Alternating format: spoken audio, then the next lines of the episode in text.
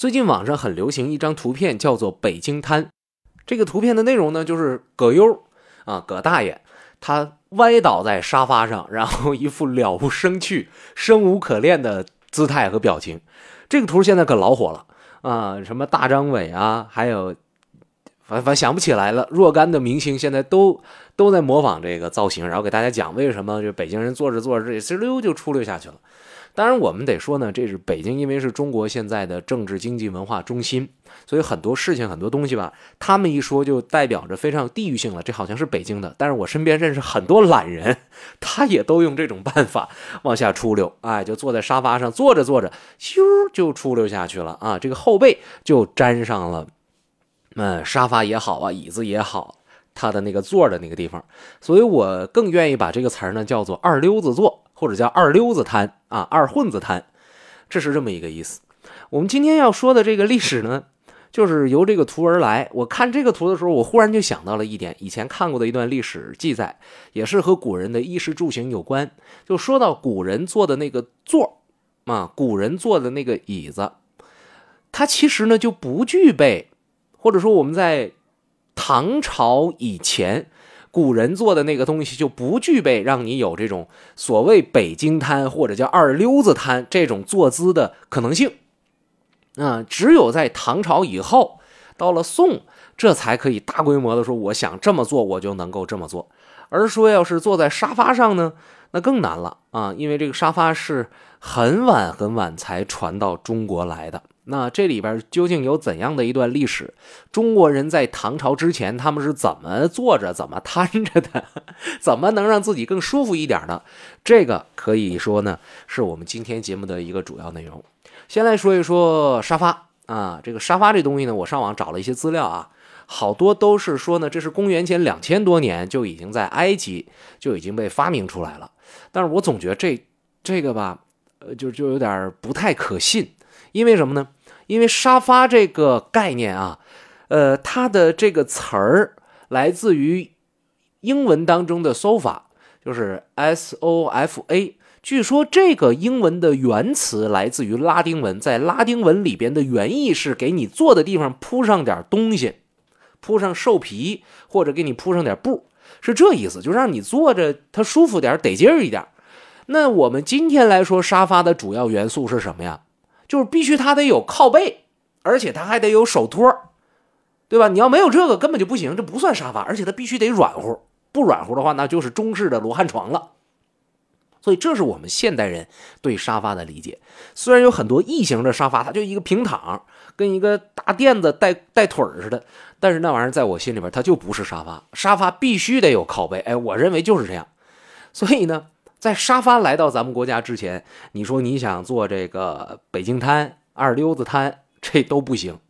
那么中国的古人他们是怎么坐着的呢？这说起来挺疼的啊！为什么这么讲呢？因为他们原来啊这种做法呢叫跪。那在《礼记·曲礼》上面讲什么呢？叫坐而谦之。呃，书当中给做了一个注，叫坐跪也。所谓的这个坐。就是叫做跪坐法吧，咱们给它起个名字，嗯，就是双膝跪下，然后把这个臀部呢靠在脚后跟上，说这样是一种坐。呃，大家现在看那个日本或者是韩国的电影电视剧，你会发现呢，他们有的一些传统的妇女们啊，还在保持着这种坐的方式和方法。嗯，你说这舒不舒服呢？我是真不行，因为我胖，我有肚子，我这坐着特别难受。这个体重也大，你压着腿特别不舒服。当然了，咱们也别说古人的智慧怎样，就在这种做法被呃确立之前，还有更用东北话讲呢，更累挺的一种做法，什么呢？就是双脚掌着地，屁股往下，可是还不挨着地，而是就那么悬着，对，就是蹲。啊，就是蹲着，然后就这种姿势呢，呃，前几年我记得也挺火啊，被外国人指叫做亚洲蹲，说只有亚洲人才这么蹲着，说外国人他这个蹲不下去，其实这种说明你肌肉问题，你那个筋没撑开啊，这个绝对不是什么亚洲蹲，这个亚洲人才习惯，不是那回事儿。说古人最开始的这种标准的坐是这种方式，那么我在这儿一定得先强调一点啊，我个人认为古人没那么傻，你告诉他怎么做，他就必须得这么做，他不舒服他也这么做。我觉得这是当时的，呃，一种规定，说这个在正式场合你就得这么坐着，他才像样啊，他才这个显得守规矩，他才是受人尊重的，要不然他不会出现在《礼记》里边，对吧？所以你至于说是没人的时候，这个人他是愿意像现代意义上的躺着、趴着、歪着、卧着。那是个人喜好，正式场合可不行。而关于这个坐着的姿势呢，我们其实有挺多话要说，我们一定要把一些概念厘清，要不然朋友们容易乱。从哪个方向入手呢？我来跟大家说一首这个李李白的《静夜思》，这大家都非常的熟悉。头一句小学生都会背，叫“床前明月光，疑是地上霜”，是吧？举头望明月，低头思故乡。哎，我还没忘。那么我们就说这个床是啥意思？有人说了，这个床是干嘛的呢？那它肯定不是躺着的。为什么不是躺着呢？你你听这帮朋友的观点啊。他说这要是躺着的话，我怎么能够举头呢？因为你躺着，你不就是仰着吗？你还怎么抬头？就算你能抬头啊，你能低头吗？是吧？所以说，这个《静夜思》里边所指的这个床，肯定不是躺着用的。它是干嘛用的呢？它是坐着用的。哎，因为古人的这个床，它有三重意义在。第一重就是躺着用的这个这么一个地儿啊，呃，第二重意义呢就是坐着的一个道具，这个呢也被叫做胡床，也被叫做胶床。呃，这一会儿是我们重点要讲的。我们再来说一下第三个概念，就是井边的沿儿。所以关于这个《静夜思》的这开头，这是啥意思？就是很多很多人在争论。呃，当然说到这儿的时候，我我我说一点我个人的看法啊。你说这个非得躺在那儿就不能够抬头低头，这是对的。不过，那你想没想过，如果我没躺在那儿，可是我指的就是那种可以躺的床，这行不行呢？好像也没啥不行吧，对吧？我在诗里边写一个山，我未必就在这个山里边；我在诗里边写一个人，我未必就在这个人旁边，这不很正常吗？所以，床前明月光。你你非得纠结说你是此时此刻你是在床上躺着还是不在床上躺着，这就不好说了，对吧？啊，当然这也是这也是一种观念啊，这个问题留给学者们来说吧。我们说床的第二重意义，我们刚才讲床是用来坐着的一个东西。那么古人的这个睡觉的东西叫什么呢？好多人管它叫榻啊，也有人管它叫卧床，对吧？睡床都有啊。为什么我们今天说哪个哪个什么什么团什么什么领导下榻到某个宾馆？这是一种文文言的说法，一种这个呃认为说是措辞非常的考究的一种说法，就是打古语当中来的啊。睡床、眠床是不是？哎，卧床那都是指的这个可以躺着睡觉的那么一疙瘩地儿，而这一疙瘩地儿和我们指着坐着的这一个地方。它在原始时期呢是非常接近，甚至说它得是重合的。为什么呢？呃，先说说躺的这个地儿的由来。在很多古籍挖掘的过程当中，人们发现呢，在人们这个在古人们生活的这个洞穴里边，或者是遗迹里边呢，呃，进入到屋子之后呢，有一段地方那个地面是高起来的。哎，高起来的地方，大伙儿就想这是干什么地儿的呢？哦，估计就是古人躺着睡觉的地儿。由此得知，古人睡觉的地儿要比他平时走的那个地儿要高那么一点点。但这个呢，只是土做的，那并没有说专门就做出来我们现代意义上的床。哎，是这个意思。然后呢，我们再去说古人的这个坐姿，他既然是跪坐，那就说明什么呢？他们没有那种像现代的这种，呃，能够。把两只脚垂在地上的椅子，在屋里边，或者是在正式场合。那么有人讲了，说我在荒山野岭，我看到有一个这个树墩子，我看到有一块大石头，我累了，我还非得跪在这大石头顶上休息吗？肯定不是的，坐着是人类的本能。别说你人了，猴子都能这么做啊。只不过我们讲了。这个做法呢，在呃汉朝乃至于汉朝之前，它并不是一个标准的做法。甚至于说到汉朝，人们已经有了可以把双脚垂下来的这种呃做的道具，但是仍然不把它作为主流。而所谓不是主流的意思，就是它并不是特别礼貌的一件事它必须得得在这个私人的场合来做。比方说，《史记·高祖记》里边就讲了一段，说那个利益姬啊，他去投靠刘邦，当时的这原词是“沛公方具床，使两女子洗足”，啥意思呢？说这个沛公啊，弄在一个叫具呃具床，然后干嘛呢？让俩女的给他洗脚丫子，是吧？那么我们说。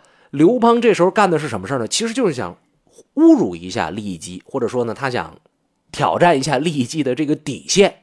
那，呃，我们先去想一下他做的这个事情。首先，让人给他洗脚，这就已经挺不庄重的了。第二，他的这个做法，你说，假如说这个他采用的是蹲坐，或者说是他那个跪坐的方式，能洗脚吗？朋友们，你教教我怎么洗？趴那儿啊？是吧？没法洗，所以他只能垂着脚来做。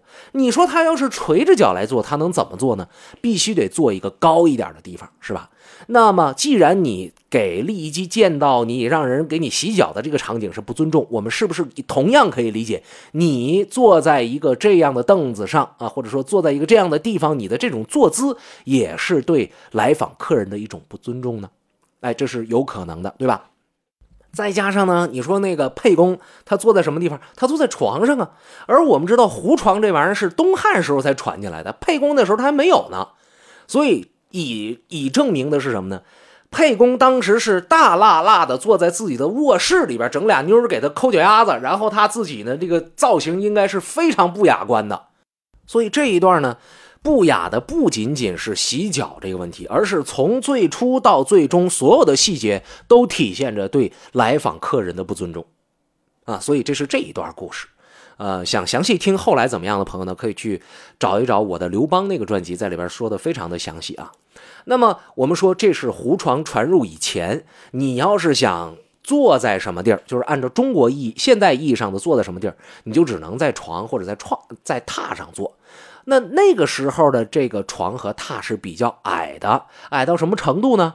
呃，当时的那个床的高度，要是换成现代的度量的话，应该是四点七寸高。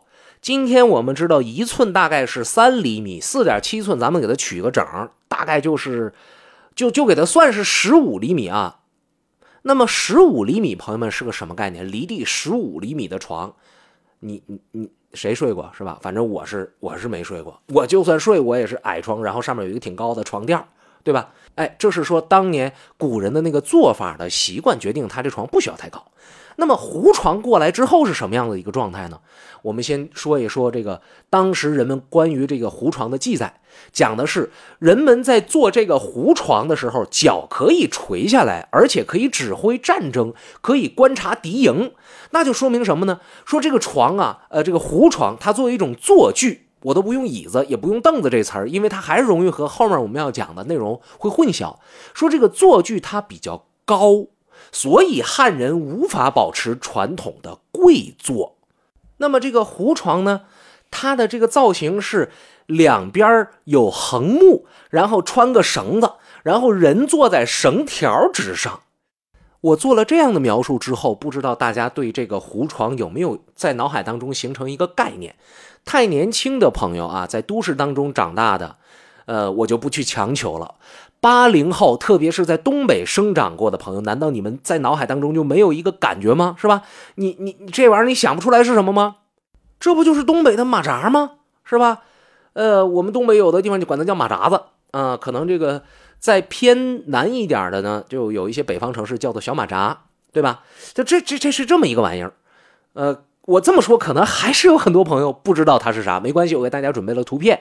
呃，今天在施展侃历史节目的微信公众账号里边来回复关键字“胡床”，胡是呃胡子的胡，床呢就是睡觉的那个床，您就能够看到我为大家挑选的这东北的小马扎，它的这个照片，你一看你就知道，它这是呃八十年代的时候非常流行的一个东西，包括。我记得当年在看香港电影林青霞版的那《东方不败》的时候，东方不败在船上指挥作战的时候，他做的东西就是马扎。那玩意儿就是胡床。当时我还想呢，哎，我说怎么能有这个呀？那时候是明显不了解这段历史。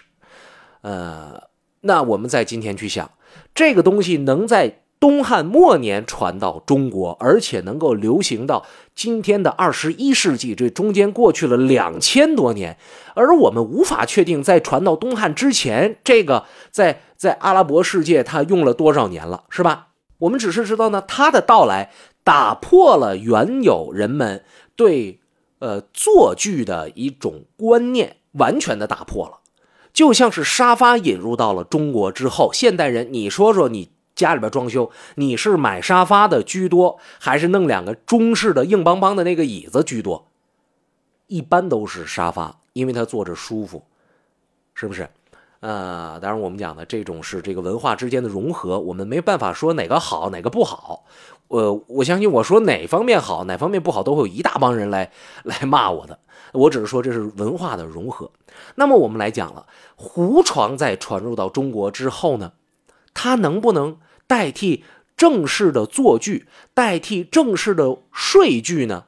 还是不行的，因为小马扎嘛，它就是你你能简单坐着的，虽然很舒服，比原来那个盘腿坐呀，或者说蹲坐呀，呃跪坐呀都舒服，可是它这长久坐着还是不行。最重要是它不庄重，我们只看到胡床作用里边呢，说是指挥战斗，你可没说开这个拿着这个胡床去开会去，是吧？皇上找你开个会，你一人弄个小马扎往这一坐，干啥呀？等着发苹果呀？幼儿园呢？是吧？这是没有的。那么，当然我们国家的这些先民们，他们也是非常智慧的。这胡床这东西传过来之后呢，他们一看，哎呦，这真好，于是就有了一些进化。大概是受了胡床的启示吧，在东晋的南朝时候，就出现了一种专门的坐具，这玩意儿被叫做小床。小床是一个什么东西呢？就是它只能够容得下一个人自个儿坐，能容得下自个儿躺。嗯嗯，我觉得这个东西啊，有点像是什么呢？它是一个坐卧两用的玩意儿，啊，它有点像是我们今天讲的这个罗汉床。大家感兴趣，可以在我们呃微信公众号回复“胡床”的这个这个过程当中，你会看到另外一种图片。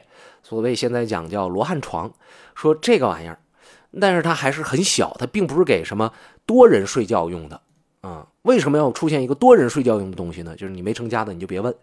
但是小床的使用和被发明出来，并没有造成一种非常，呃宽广的影响。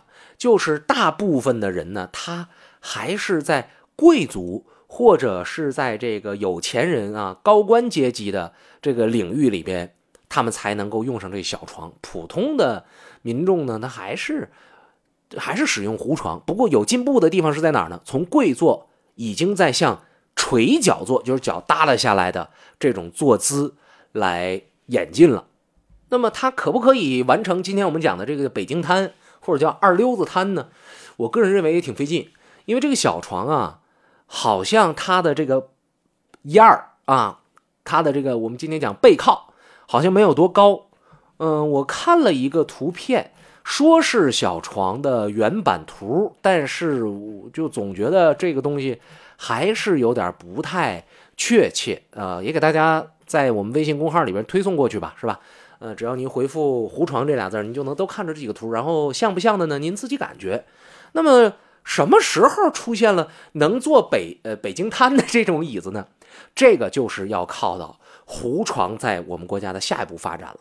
胡床在真正的呃中国历史上，它有变化有发展的一个标志，就是它出现了。坐靠就是它有了靠背，我们想啊，你要没有靠背的椅子咋坐你都不是舒服的，唯独有了靠背，你才能够把你的这个力转移到别的地方。而胡床有了靠背的这种形式呢，是打唐朝中期开始的。呃，胡床的特点，它那个那个那个角啊，它是交叉的。然后当它进化出了靠背的时候呢，它就不再叫床了，叫什么呢？叫做交椅。也叫逍遥座啊，第一把交椅，第一把交椅这词儿终于知道了吧？